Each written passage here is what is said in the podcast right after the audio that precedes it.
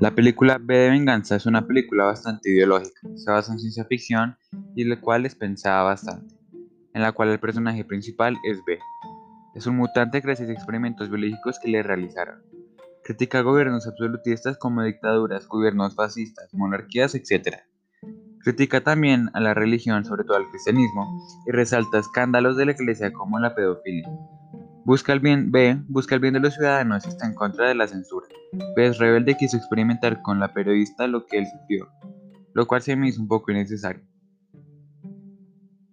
Y de un plan maestro el cual puso un jaque al gobierno, aprovechó el odio y la deslealtad para realizarlo. Su plan, en el cual él planteaba todos eran fichas, sin embargo hasta que conoció a la periodista, su perspectiva cambió. B representaba esperanza, la cual él llevaba y consolidaba esta, pero el pueblo ya sabía que quería libertad, y este tomó la iniciativa de consolidar esta idea que todo el mundo luchaba. La película es interesante, aunque en algunas partes es aburrida. en el mundo puede interpretarse de una manera negativa, sobre todo para las personas que no tienen un carácter desarrollado, porque los podría llevar a pensar en ideologías las cuales no son buenas. Para ellos pues no han desarrollado todavía su carácter.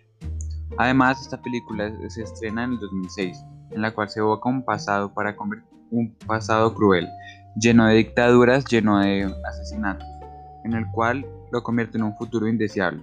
Sin embargo, el discurso del miedo se torna cada vez más presente en las sociedades de la actualidad.